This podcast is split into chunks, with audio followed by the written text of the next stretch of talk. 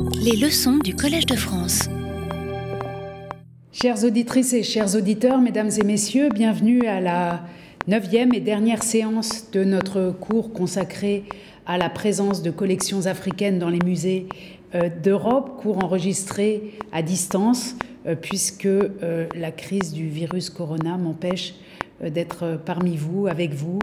à Paris aujourd'hui. Le cours d'aujourd'hui s'intitule Reconnexion patrimoniale. Il vient à la suite euh, d'une série de cours que je résume vraiment très rapidement, où depuis le, 17, pardon, depuis le XVIe siècle, nous avons tenté de comprendre comment, par quel biais, avec quelles intentions, euh, pour quelle somme d'argent,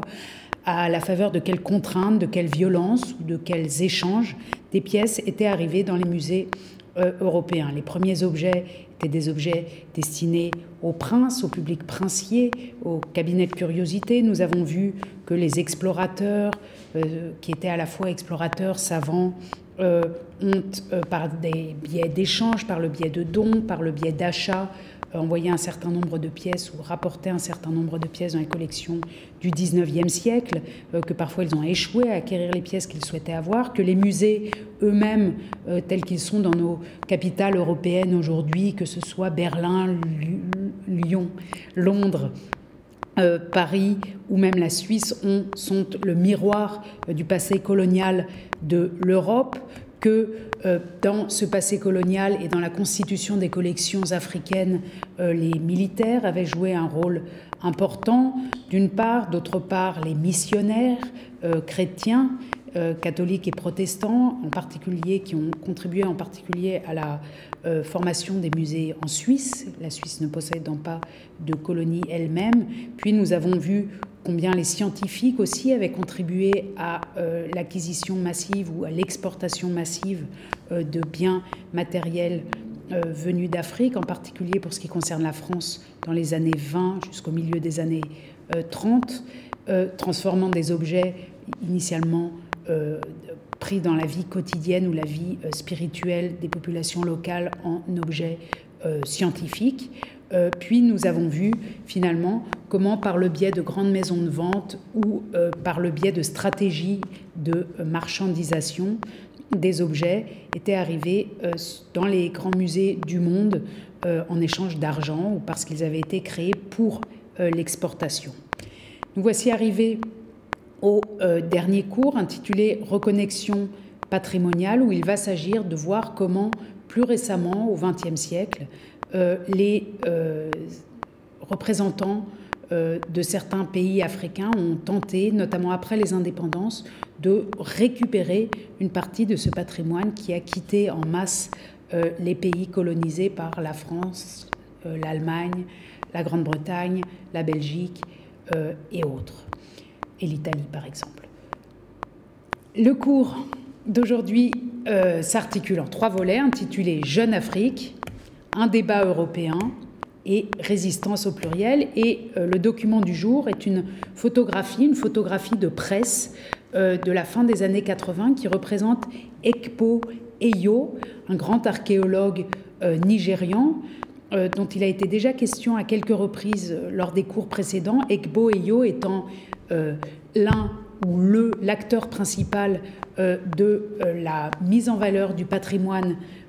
au Nigeria, dans le Nigeria devenu indépendant à partir des années 60 et lui-même a été particulièrement actif au Nigeria dans la décennie 70 70 jusqu'au début des années, au milieu des années 80. nous le voyons ici posant devant deux pièces d'un musée, du musée euh, des beaux-arts de Houston aux États-Unis. Euh, on le voit ici posé euh, en août 1989 et l'objectif de cette photographie de presse est de faire de la publicité pour une conférence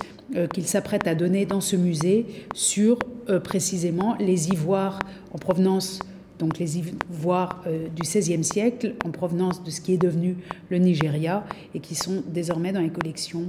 euh, européenne. Cette photo est intéressante euh, parce qu'elle montre l'un des euh, acteurs non seulement de la connaissance, l'un des meilleurs scientifiques de son époque pour la connaissance de l'art nigérian, mais aussi l'un de ceux qui, et on va revenir dessus tout à l'heure, l'un de ceux qui s'est le plus impliqué pour la restitution du patrimoine nigérian ou de certaines pièces du patrimoine qui a quitté ce qui était devenu le Nigeria acteur donc très actif dans les années 70 et 80. On y reviendra. Premier volet, euh, Jeune Afrique. Jeune Afrique, on a vu souvent cette carte-ci qui nous montre le partage de l'Afrique euh, à la faveur de la conférence de Berlin à la fin euh, du 19e siècle. Et comme vous le savez, un siècle,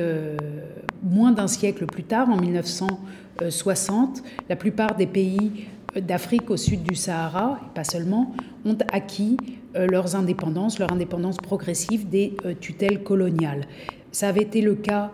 euh, pour les colonies allemandes avant la Première Guerre mondiale. Vous savez que les colonies allemandes avaient été reprises par les Français et les Britanniques. Et l'année 1960, à quelques, avec un peu de marge avant et après, est celle qui marque les indépendances. Je vous montre ici une carte à chaud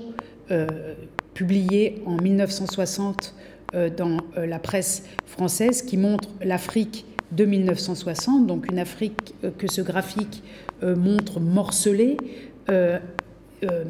divisée pratiquement et sans lien entre les différents États. Et il s'agit d'une carte publiée dans l'Express en 1960 et qui accompagne un article intitulé L'Afrique en miettes, un article qui déplore en quelque sorte ses indépendances, qui déplore euh, l'état dans lequel l'Afrique, par ses mouvements de libération euh, anticoloniaux, euh, s'est mise. Ça, c'est le point de vue français, cette Afrique en miettes, cette Afrique détruite en quelque sorte. le point de vue des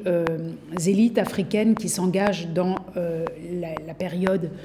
post-coloniale est un autre point de vue, bien sûr, et je vais aller et venir, tenter d'aller et venir aujourd'hui entre ces deux points de vue. En 1969, est organisé notamment à Alger un festival panafricain. Euh, ce n'est pas le premier, mais c'est l'un de ceux où est euh, évoqué le plus clairement la question du patrimoine qui a quitté euh, le continent africain dans la période, pendant la période coloniale. Ce qui est intéressant ici, dans cette logique panafricaine, c'est que les États africains s'engagent dans une revendication solidaire indépendante des États-nations hérités de la période coloniale s'engagent ensemble ou veulent s'engager ensemble pour leur patrimoine. Dans le manifeste culturel panafricain publié en 1969 dans la revue Souffle, il est écrit notamment La conservation de la culture a sauvé les peuples africains des tentatives de faire d'eux des peuples sans âme et sans histoire. Et si la culture relie les hommes entre eux, elle impulse aussi le progrès. Voilà pourquoi l'Afrique accorde tant de soins et de prix au recouvrement de son patrimoine culturel, à la défense de sa personnalité et à l'éclosion de nouvelles branches de sa culture. Dès la fin des années 60, la question des restitutions, appelée ici le recouvrement du patrimoine culturel, euh, émerge euh, dans les discours panafricains euh, émerge dans différents contextes, ici dans le contexte algérien, dans le contexte du festival panafricain d'Alger, mais aussi dans le cadre de différentes politiques de différents États, du Nigeria, euh, par exemple, mais aussi de l'ex-Zaïre, dans des politiques donc de retour aux racines qui permettent de donner une nouvelle identité à ces États laissés, euh, libérés euh, de l'administration et des règles euh, coloniales. Ce qui est très intéressant, c'est de voir donc combien est précoce, combien sont précoces ces premières demandes de restitution. Et souvenez-vous, ce ne sont pas en fait les premières, puisqu'on trouve dans les archives déjà des réclamations qui datent pour certaines des années 30. Souvenez-vous de ce vieux chrétien de 78 ans qui réclamait le retour de pièces utiles pour l'institution du roi dans sa région. Au plus tard, donc à la fin des années 60, existe une, conscience de la nécessité de récupérer une partie de ce patrimoine qui a quitté si massivement le continent africain pendant les 60, au moins pendant les 70 années qui ont précédé les indépendances. Les deux acteurs principaux à l'échelle des organisations internationales, à l'échelle des États qui vont s'engager dans euh, cette euh, réclamation du patrimoine africain sont d'une part Amadou Maktar Mbo, que vous voyez ici sur la gauche euh, de l'écran, Amadou Maktar Mbo qui fut pendant de nombreuses années directeur général de l'UNESCO, d'origine sénégalaise, pédagogue de son métier, professeur, à l'origine, qui va s'engager, qui va engager l'UNESCO dans une euh, importante, dans un important travail de lobby, de, de, de, euh, un effort en fait euh, pour expliquer dans quelle mesure ces patrimoines culturels sont importants pour les peuples africains et pourquoi il est nécessaire que les États européens qui se les sont appropriés au cours des décennies précédentes en restituent au moins une partie, on y reviendra. Donc pour l'Afrique francophone, si on veut simplifier à l'extrême euh, le paysage, on peut dire que c'est Amadou Maktarmbo qui joue euh, le rôle euh, de porte-parole le plus important avec l'UNESCO pour les réclamations. Et de l'autre côté, pour ce qui concerne l'Afrique anglophone, c'est sans doute Ekpo Eyo que nous, que nous avons vu tout à l'heure dans notre document du jour et que vous revoyez ici lors du vernissage d'une exposition à Berlin en 1985, une exposition consacré au Nigeria, j'y reviendrai aussi. C'est Egbo Eyo qui, dès les années, le début des années 70, après la guerre du Biafra, va s'engager avec beaucoup d'énergie, j'allais dire s'engager corps et âme dans euh, les tentatives de récupération d'une partie du patrimoine euh, pris notamment par les Britanniques à Benin City, qu'ils voudraient voir revenir sur, dans la région où ils ont été pillés, c'est-à-dire autour de Benin City. Si on consulte les archives euh, des ministères des Affaires étrangères des différents États européens, en Grande-Bretagne, en France, mais aussi, et c'est euh, le cas qui, m'a été, qui a été le mien euh, en Allemagne, on constate donc que ces démarches, ces demandes de restitution, comme vous le voyez ici sur ce dossier du ministère des Affaires étrangères de l'Allemagne de l'Ouest, cette question des Forderung der Rückgabe von Kulturgut, la réclamation ou bien la, euh, la réclamation d'objets culturels est une affaire qui court et qui remplit de, un grand nombre de dossiers. Ici, vous en voyez un tout à fait garni euh, qui couvre la seule période euh, de janvier à novembre 1979. Ces dossiers comportent à la fois des informations, des formulaires, des lettres provenant des grandes organisations internationales comme euh, les Nations Unies ou l'UNESCO. Ils comportent euh, des lettres souvent euh, estampillées secrets, comme celle-ci qui vient de Ekpoeyo et qui a été adressée au musée ethnologique de Stuttgart en 1977. Donc des lettres qui témoignent de, de demandes bilatérales, d'efforts bilatérales euh, bilatéraux euh, de réclamation. Et puis on voit dans ces dossiers les réactions des différents ministères, comme ici cette lettre encadrée en rouge euh, du ministère de l'Intérieur allemand, qui était à l'époque dans la République fédérale d'Allemagne, en RFA, responsable des affaires culturelles. Si on consulte cet ensemble de dossiers très importants, de manière comparative, tant en Allemagne qu'en France, en Belgique, au Royaume-Uni, on constate que les vagues euh, de, euh, de courriers, en tout cas l'épaisseur des dossiers, varient pendant les années 70 avec quelques pics. Un pic en 1973 lié à une initiative de l'Assemblée générale des Nations Unies et un discours de Mobutu, à l'époque président du Zaïre, qui le premier réclame euh, avec beaucoup de clarté le retour des œuvres à leur pays d'origine, puis un autre pic en 1976 avec euh, euh, une, une, stratégie de défense et de,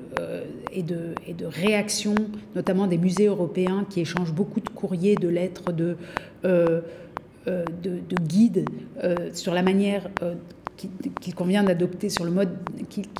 ou les réponses qu'il convient d'adopter à ces demandes venues des pays du tiers monde, comme on les appelle euh, à l'époque. Et puis en 1979, on peut dire qu'on est à un moment de pic, un moment où euh, non seulement les administrations, les ministères, euh, les musées se préoccupent de cette question, mais aussi l'opinion publique avec une multiplication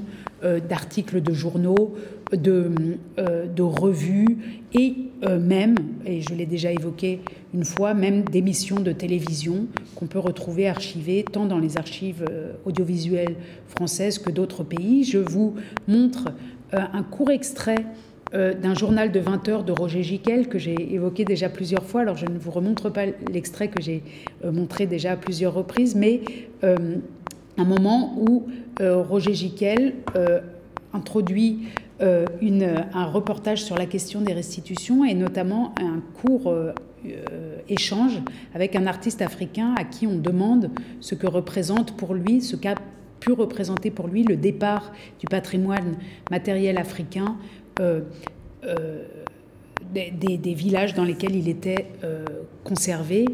départ mené par des marchands en tout cas, on ne sait pas par qui, mais en tout cas, il est interrogé sur les effets produits par ces départs. Et ce qui m'intéresse dans cet extrait, c'est de montrer comment, dans les années, à la fin des années 70, on est ici le 19 juin 1978, ce sujet-là était présent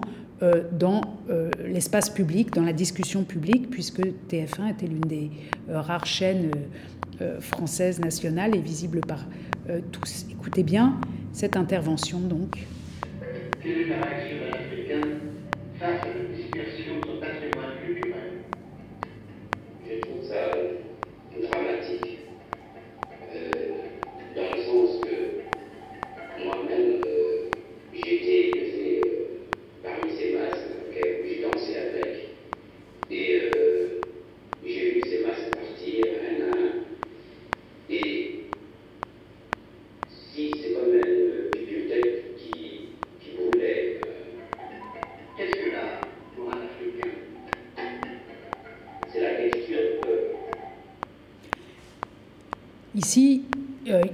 fait allusion euh, sans doute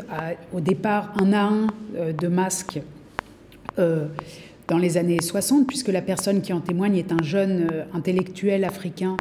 euh, qui est interviewé dans les années 70, donc qu'il évoque le départ qu'il a vécu lui-même. Il s'agit de départs post-coloniaux liés au trafic probablement, mais l'effet est le même. Il évoque, il dit que le départ de ces masques, de ces patrimoines euh, matériels, spirituels, est comme une bibliothèque qui brûle. Et lorsqu'il est interrogé euh, sur la fonction de l'art pour un Africain, drôle de, de question euh, très générale, il répond que l'art est la lecture du peuple et fait allusion euh, par là à toutes ces cultures euh, qui prennent pour support des œuvres d'art pour se raconter ou raconter. Souvenez-vous que dans le cas du royaume du Bénin, les bas-reliefs apposés sur le palais royal étaient, rappelaient l'histoire des dynasties depuis le XVIe siècle plus tard. Donc ici, euh, dès les années, la fin des années 70, on voit bien que le public européen, le public français en l'occurrence, sait qu'il il y a une, euh, une, tristesse, un traumatisme, euh, une, une perte de mémoire, une perte d'histoire liée à ces déplacements de culture matérielle. Et euh, dans euh, ce cadre, le cadre plus général de cette émission, il est bien euh, question euh, des restitutions qu'il faut, selon euh, l'animateur Roger Giquel, absolument euh, effectuer. Alors, ce débat euh, qu'on pourrait croire simplement français, puisque euh, l'histoire de la colonisation française est encore très, euh, très, la présence de l'histoire coloniale dans les années 70 est encore très proche en France. Euh, ce débat est très proche historiquement dans le temps est encore très douloureuse ou représente un tabou pendant, dans les années 70 et d'ailleurs euh, pendant bien longtemps, euh, plusieurs décennies après les années 70. Euh, ce débat dont on pourrait penser qu'il s'agit simplement d'un débat français est en fait un débat européen et en particulier, de manière très intéressante, un débat également allemand. Et on voit ici dans cet extrait euh, d'un article de l'été 1976, euh, d'un article euh, britannique, qu'il est question ici d'un débat allemand. débat allemand, titre cet article, et le titre de cet article, l'art doit-il retourner dans les anciennes colonies? Et dans les années 76, les colonies allemandes n'existent plus, bien sûr, depuis très longtemps, puisque l'Allemagne a perdu ses colonies avec la Première Guerre mondiale. Donc c'est intéressant et ça a été pour moi extrêmement intéressant de découvrir récemment dans des archives que ce débat qu'on pouvait penser d'abord français ou un débat qui euh, euh, concernait d'abord les anciennes euh, puissances colonisatrices qui avaient perdu leur colonie en 1960, ce débat en fait était un débat tout à fait large. Et je vous montre volontiers l'extrait d'une très longue émission télévisuelle de trois heures qui euh, diffusait au début des années 80 sur Zweites Deutsches Fernsehen, euh, ZDF, c'est-à-dire l'antenne 2, France 2, euh, la deuxième télévision publique allemande, qui, dans ces années, a consacré donc une émission fleuve à la question des restitutions, à la question de la présence des patrimoines culturels extra-européens. On parle alors encore du tiers-monde dans les musées européens. Et vous voyez à cet arrêt sur image que euh, les organisateurs de cette émission avaient invité 14 intervenants, donc deux podiums, deux plateaux de 14 intervenants, directeurs de musées, ethnologues, anthropologues, juristes et même un psychologue, euh, pour débattre de ces questions, le tout dans un décor euh, post-colonial qui est celui du musée Übersee à Brême, du musée d'ethnographie tel qu'il se présentait dans les années au début des années 80 euh, avec euh, des huttes en paille et des bananiers factices euh, à côté de longues pirogues. Je vous montre simplement la scène et les deux podiums qui, donc, comme je le disais, réunissent des juristes, des membres de l'UNESCO, des historiens, un psychologue, donc, et en particulier, ce qui m'intéresse aussi beaucoup, un, ethnologue qui d'ailleurs vit encore, M. Tirmiziou euh, Diallo, qui a fait toute sa carrière universitaire par la suite euh, au titre de professeur en Allemagne, qui euh, explique ici au public allemand donc ce qu'il faut faire selon lui des cultures matérielles, des objets entre guillemets ou des pièces qui ont quitté l'Afrique pendant la période coloniale et qui, pour rejoindre les musées européens. Est-ce qu'il il explique euh, ce qui, à son sens, doit être fait avec ces, objets-là. Je laisse euh, passer la, bande originale en allemand et j'ai euh, créé des petits sous-titres en français. À l'époque coloniale, cette exploitation n'était pas seulement matérielle, elle fut aussi culturelle. À travers les indépendances, nous en sommes venus à redécouvrir notre culture, à laquelle jusqu'alors on nous empêchait d'accéder, tant sur le plan théorique que sur un plan concret, en nous prenant cette culture. Je pense qu'il faut trouver un moyen pour obliger les pays à nous restituer les objets importants pour notre développement futur, le développement culturel. Euh, énonce donc ce, collègue ethnologue euh, allemand euh, au, début des années 80 dans une émission de très grande audience en Allemagne. On voit bien des deux côtés, en France comme en Allemagne, dans le cas présent, et on trouverait sans doute, en les cherchant, des sources similaires au Royaume-Uni, des documents similaires au Royaume-Uni, on voit bien combien le sujet est présent euh, dans la sphère publique. Du côté français et sur le plan politique, euh, les années 70 sont marquées par euh, toute une réflexion des musées français sur ce qu'il advient,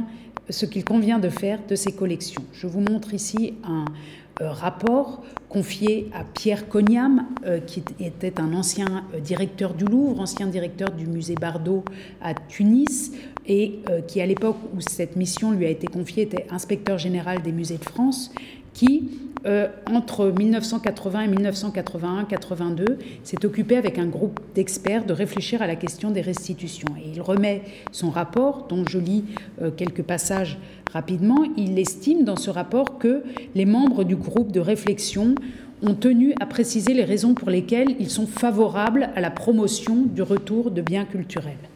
Donc, euh, ce, groupe de travail qui a comporté des directeurs de musées, des universitaires euh, et des personnes de terrain est favorable à la restitution, au retour des biens culturels, nous dit ce papier, parce qu'il pense que, bien compris et bien conduit, le retour de biens culturels est un acte de solidarité autant que d'équité. On voit bien ici que l'appel des nations africaines à partir de, de, la fin des années 60, leur demande appuyée par l'UNESCO et par des personnalités comme Egbo Eyo est entendue et que les musées européens sont prêts à faire ce geste euh, que l'on euh, demande de leur part. Dans un article de presse, le même M. Cognam euh, écrit, et cet article le cite en ces termes, la France ne se dissimule pas des difficultés de l'entreprise de restitution. Monsieur Cognam, inspecteur général des musées de France, qui a représenté son pays aux travaux de ce comité, a déclaré, Un effort d'intelligence est à faire. Le retour des biens culturels, des œuvres d'art et des documents d'histoire permettra à ces peuples de ressaisir leurs responsabilités. Il faut aider ces peuples à retrouver leur passé et leur confiance. À part le côté condescendant de l'aide qu'il faut apporter, ce texte signale, rappelle que le euh, passé, la mémoire, l'histoire sont des éléments, ou la connaissance du passé, de l'histoire, de la mémoire, le contact avec euh, ce, euh, ce, passé sont des éléments essentiels pour la confiance en soi, pour le empowerment, comme on dirait en anglais, pour réaliser, pour se réaliser comme société. Et ici, c'est extrêmement bien dit. Et on voit qu'en France, au début des années 80, le terrain semble préparé pour euh, mener à bien euh, de telles restitutions réclamées par les pays euh, dits du tiers-monde à l'époque et en particulier par les pays africains. En Allemagne, la situation est semblable et là encore, il faudrait étendre l'étude à tous les pays européens, mais en tout cas pour ce qui concerne l'Allemagne, divisée à l'époque entre la République fédérale d'Allemagne et la République démocratique allemande. du côté de la RFA, c'est euh, l'une des grandes dames du libéralisme allemand, ou la grande dame, la, femme politique peut-être la plus euh, euh, éminente de la fin des années 70, Hildegard Hambrücher, qui dans le gouvernement d'Helmut Schmidt annonce qu'elle va faire procéder probablement en 1984 à des restitutions. Pourquoi en 1984 Pour marquer les cérémonies euh, de commémoration de la conférence de Berlin qui avait eu lieu 100 ans plus tôt. Elle déclare dans la presse en 1982, donc deux ans avant euh, ces commémorations de 1984, elle déclare qu'il est tout à fait euh, imaginable qu'à l'occasion du centenaire de la signature des traités de protectorat avec les anciennes colonies allemandes, le Togo et le Cameroun, nous procédions à des restitutions à l'Afrique, déclare Madame Hambrücher, comme euh, l'indique la Süddeutsche Zeitung ici le 10 août 1982. On le voit bien ici, tant du côté français que du côté euh, allemand, les politiques et en particulier euh, le, les ministères des Affaires étrangères sont prêts à faire ce pas, sont prêts à avancer dans la voie d'une possible restitution. De manière significative, c'est également manifestement le cas du côté de la RDA, euh, qui, euh, à l'époque, entretient des relations privilégiées avec plusieurs États africains, euh, notamment les pays non alignés, et qui accueille, accueillera en 1985 sur l'île des musées à Berlin une très grande exposition organisée dont le commissaire est Egbo Eyo,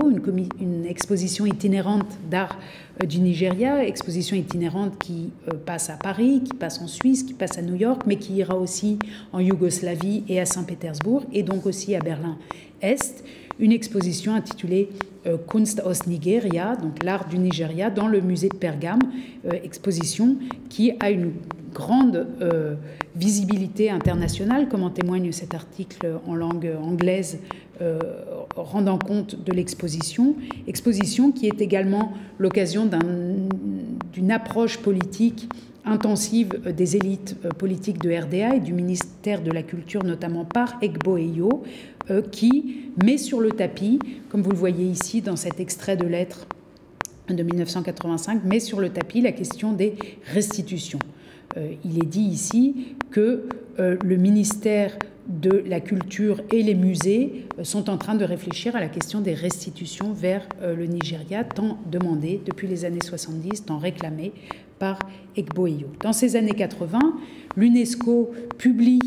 un euh, formulaire type pour les demandes de retour ou de restitution que vous voyez ici, dont on trouve la trace dans de nombreuses archives, qui n'a pas été beaucoup utilisé, mais on voit bien comment ici ce formulaire type trilingue semble indiquer que le retour de ces biens culturels partis en masse du continent africain vers l'Europe entre 1880 et les années et la Deuxième Guerre mondiale, pour faire vite, que ces objets pourraient être en partie restitués. Tout semble prêt et on a vraiment le sentiment que dans ces années-là, autour de 1980, dès 1979, euh, ce que euh, en 2019 certains ont appelé le Big Bang du présent, le début de notre époque euh, actuelle, avait en effet lieu et qu'une chance était, qu'une ouverture avait été donnée et aurait pu permettre des restitutions. Ça me, il me semble euh, que ce qui s'est passé là dans les années 79 peut être lu en parallèle avec le débat sur le climat. Euh, vous savez qu'en 2019, euh, Nathaniel Rich, journaliste du New York Times, a publié, et notamment en français au seuil, un, un, ouvrage intitulé Perdre la Terre, une histoire de notre temps, où il a tenté de reconstituer les gestes qui n'avaient pas été faits entre 1979 et euh, nos jours pour sauver la planète. Et sa thèse, c'est qu'en 1979, tout avait été prêt, toutes les décisions auraient pu être prises pour ralentir euh, la crise euh, climatique, mais que des lobbies se sont impliqués avec beaucoup d'énergie pour empêcher que les bonnes décisions soient prises. Il me semble que dans la question des restitutions, des reconnexions patrimoniales qui auraient pu être mises en route entre sur le continent africain par le biais de restitution, on observe une dynamique semblable avec des années 79-80 où tout semble être prêt pour que ces restitutions aient lieu et d'importants mouvements de résistance qui finalement euh, vont mener à l'oubli euh, donc à, l'échec de cette dynamique d'une part et à l'oubli même euh, des débats des années 70 qui sont ressortis récemment par le biais de travaux d'archives, mais que sinon on avait oublié. Euh, ce qui euh, me, euh, me conduit à ouvrir le troisième volet du cours intitulé Résistance et à poser la question de ce qui a bien pu se passer pour que les reconnexions patrimoniales qui semblaient engagées, semblaient possibles dans les années 70, pour qu'elles aient été empêchées. Qui, quel groupe, quelle structure, quels mécanismes ont fait que finalement euh, cette dynamique nationale au plus haut de l'État allemand, français, euh, ait été empêchée. Et on euh, trouve de nombreuses traces, de nombreuses pistes qui montrent, en tout cas dans le domaine allemand, que les musées ont été particulièrement hostiles à l'idée de restitution. Je vous montre ici le début d'un article publié en mai 1979, justement dans la Frankfurter Allgemeine Zeitung, le grand quotidien allemand, à propos d'une conférence dans laquelle il est dit au début de cet article Seit etwa sechs Jahren geht ein Gespenst um in europäischen Museen, kurz Restitution genannt. Euh, c'est une allusion euh, euh, à l'image du spectre du communisme de Karl Marx. Il est dit donc en français Depuis six ans environ, un spectre hante les musées d'Europe le spectre de la restitution. On est en 1979, c'est bien la preuve que depuis six ans au moins, depuis les années 73, 72, 73, l'opinion publique sait, euh, en Allemagne, et elle le sait en France aussi, que ce débat sur la restitution est très virulent. Euh, donc, euh, l'idée d'un spectre de la restitution qui hante les musées d'Europe est une, une, paraphrase de, de, la célèbre euh, phrase de, Karl Marx selon laquelle un spectre hante l'Europe, le spectre du communisme. Toutes les puissances de la vieille Europe se sont unies en une sainte alliance pour traquer ce spectre. Et ici, donc, euh, de manière implicite, il est dit que tous les musées euh, d'Europe, ou en tout cas d'Allemagne, mais d'Europe, se sont mis ensemble pour traquer ce spectre de la restitution. Et en effet, si on consulte la presse de ces années, on constate que euh, ce sont les musées, en tout cas euh, du point de vue des journalistes qui les observent, y compris euh, dans le monde britannique. Je vous montre ici un, petit article tiré du Times en 1981, que ce sont les musées qui sont à la pointe de l'opposition contre les tentatives de, ou les, initiatives de restitution menées par les États. Si on plonge un peu plus avant dans les dossiers, dans les archives, on est vraiment on, obtient la confirmation, et en tout cas dans le domaine allemand, de cette opposition franche des musées au projet de restitution. Je vous montre ici un document vertraulich, c'est-à-dire top secret, que la commission allemande de l'UNESCO a hum, fait circuler en 1978, euh, qui était une, sorte de, de, pour les musées, pour euh, des recommandations euh, qui leur permettraient de, de, de, faire face aux demandes de restitution dans différents domaines, donc avec des conseils concrets sur la manière d'accueillir ou non plutôt ces demandes de restitution. Ce texte est donc top secret. Je vous en montre simplement trois extraits qui, sont extrêmement euh, parlants, à mon avis, et qui montrent combien, ici, dans les années 70, on a tenté euh, d'empêcher euh, le départ de ces collections scientifiques des musées publics. Collections, vous le comprenez, et vous comprenez d'autant plus qu'on a évoqué euh, la chose, qui forme des séries dans ces musées. Et euh, pour les musées, l'idée de briser les séries, de démanteler les séries, et bien sûr, euh, pour des musées qui sont basés sur l'idée de séries et de complétude, serait une catastrophe scientifique. C'est du moins ainsi qu'ils argumentent. Ce serait sans doute aussi une défaite symbolique, mais l'argument explicite est celui d'une défaite scientifique. Alors, je vous lis simplement trois extraits de ce long document extrêmement explicite, extrêmement euh, intéressant, euh, concernant l'attitude à adopter en cas de réclamation euh, des biens culturels venant du tiers-monde et en particulier de l'Afrique. Il est dit ici, le terme restitution doit être combattu. Dans le cas contraire, l'impression d'une acquisition légalement malpropre apparaîtrait. Le terme restitution ou retour doit être défini de manière si large qu'aucune obligation morale n'y soit liée.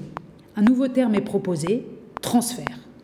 On voit bien ici combien déjà la question du vocabulaire est intéressante, importante. Les musées refusent que l'on parle de restitution puisque euh, le terme de restitution comporte en lui-même une dimension euh, temporelle. Quand on parle de restitution, on parle d'un retour euh, dans l'histoire. Euh, de quelque chose qui a une historicité. Et euh, d'après les auteurs de ce papier, le terme de restitution implique une obligation morale. Il y aurait eu une faute qu'il faut corriger, réparer en restituant, en revenant à un état euh, antécédent. Et à la place du terme de restitution, avec cette dimension historique et cette idée de réparation, les auteurs de l'article proposent le terme de transfert euh, on pourrait aussi euh, évoquer le terme de circulation, qui sont des termes sans dimension historique. La circulation ou le transfert sont des termes euh, horizontaux, mais qui n'ont pas de dimension historique, qui ont une dimension dans l'espace, mais pas dans le temps, tandis que le terme de restitution a une euh, dimension dans le temps. Et on verra dans ces années-là, et jusqu'à aujourd'hui, à vrai dire, qu'il y a une, une véritable bataille des mots, les uns utilisant ce terme de restitution pour rappeler que l'histoire de ces collections, l'histoire de ces objets n'est pas une histoire neutre, et les autres euh, tentant plutôt d'imposer euh, le terme de circulation pour gommer précisément cette histoire difficile. Deuxième extrait de, ce, de cette aide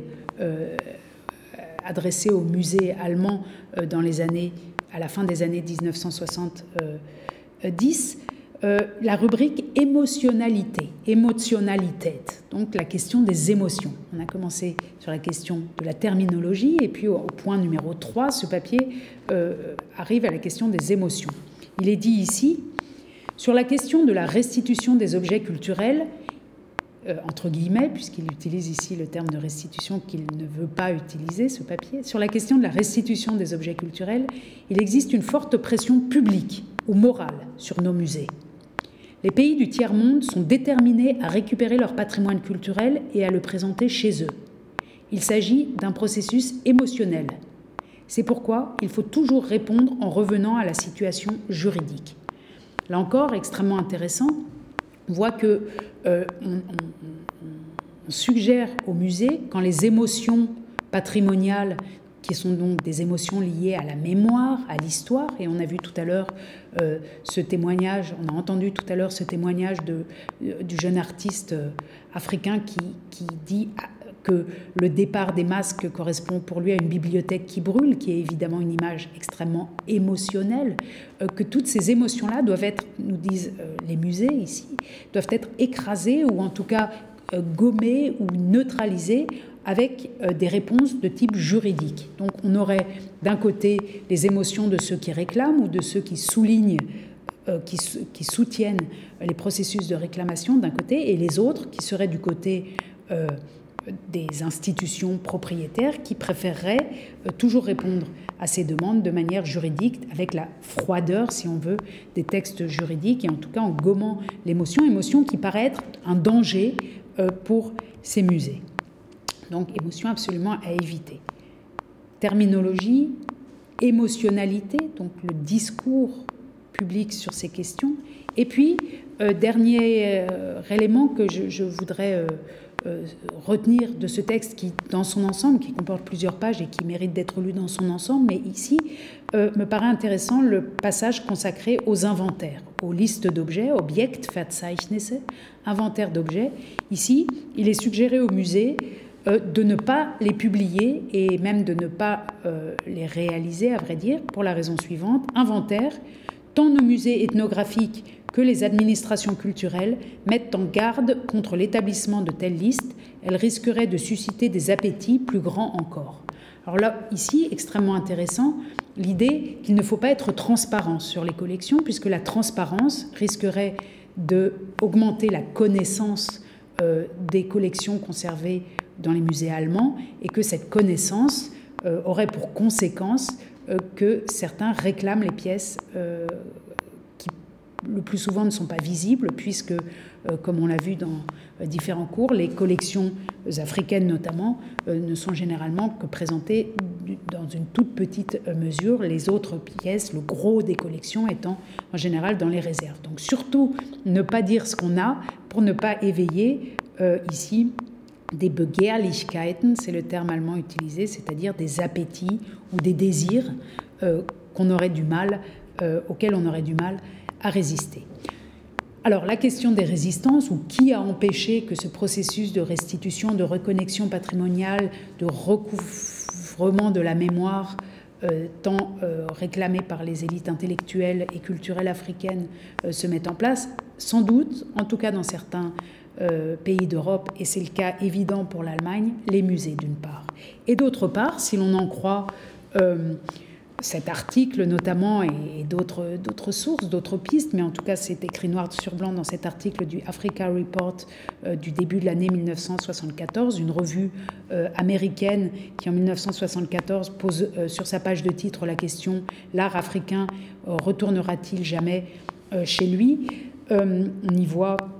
sur cette couverture une petite statuette africaine de la taille d'un enfant qui vient d'entrer dans euh, le couloir dans l'allée centrale d'un avion tout vide, un avion euh, d'Air Afrique, et euh, on, imagine cette, petite figure en train donc de,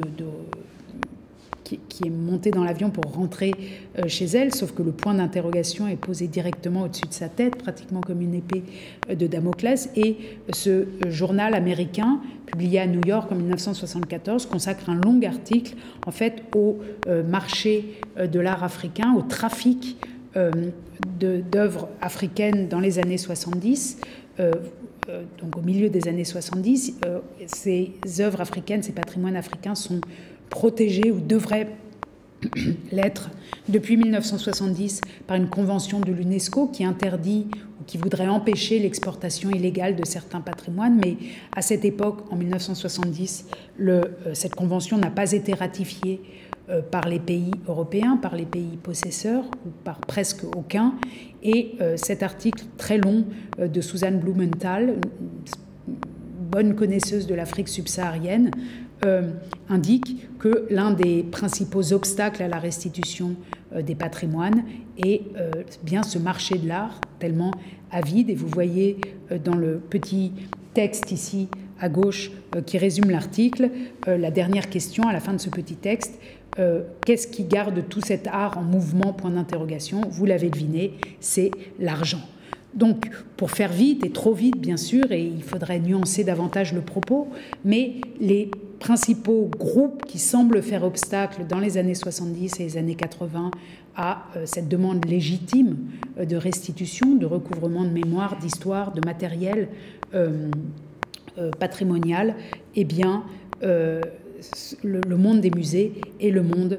du marché. Et pour terminer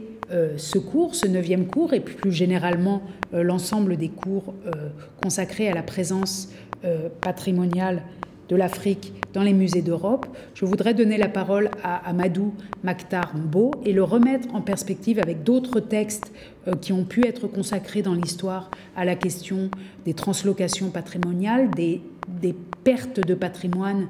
euh, et euh, des implications historiques, mémorielles liées à ces pertes. Je voudrais donc mettre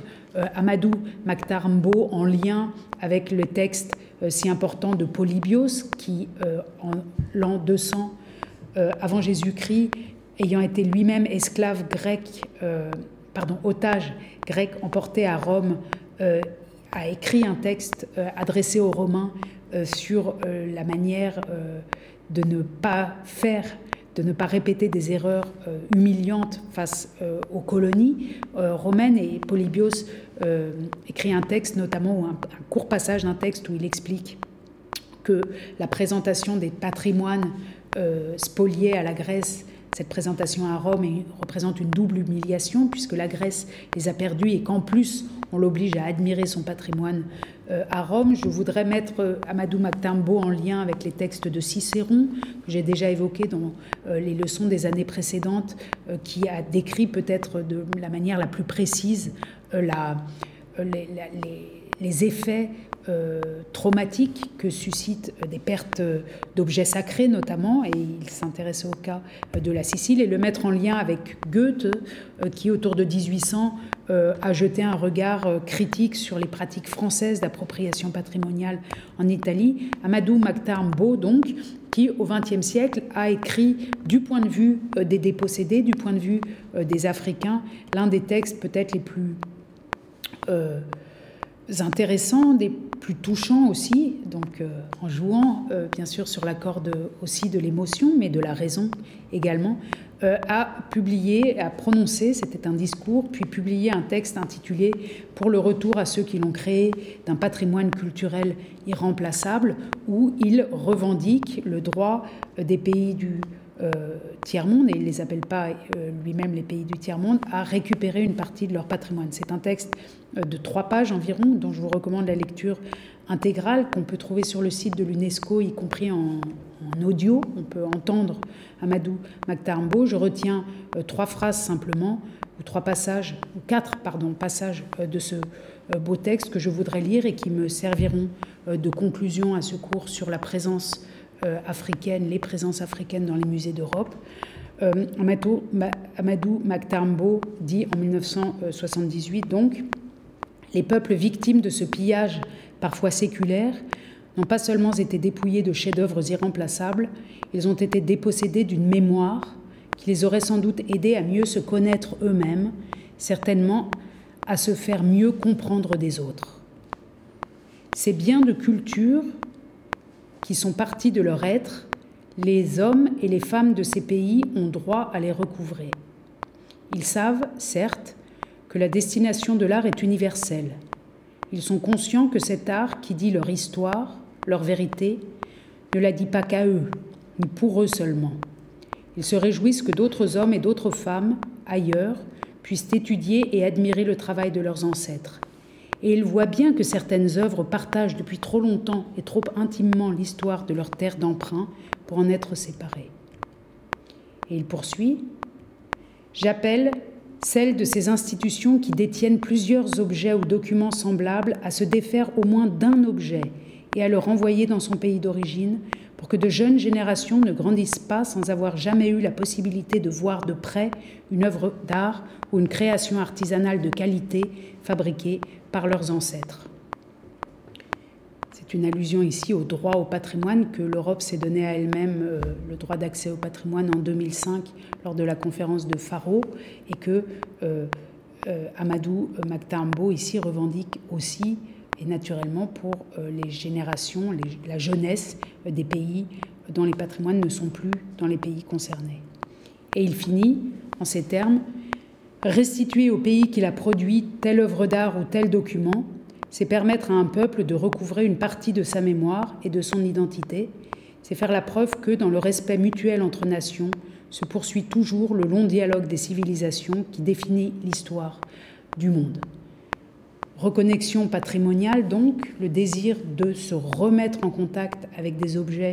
euh, qui ont quitté euh, le continent africain au sud du Sahara euh, depuis le XIXe siècle, dans des conditions souvent de violence symbolique ou réelle. C'est bien le désir exprimé ici par Amadou Maktarmbo et qu'on comprend peut-être davantage lorsqu'on prend conscience, comme j'ai tenté de le faire avec vous, de la manière dont ces patrimoines et la quantité dans laquelle ces patrimoines sont arrivés dans les musées européens. Voici notre cours achevé et je vous remercie de votre assiduité, de votre fidélité et de votre patience. À l'année prochaine. Retrouvez tous les contenus du Collège de France sur www.colège-2-france.fr.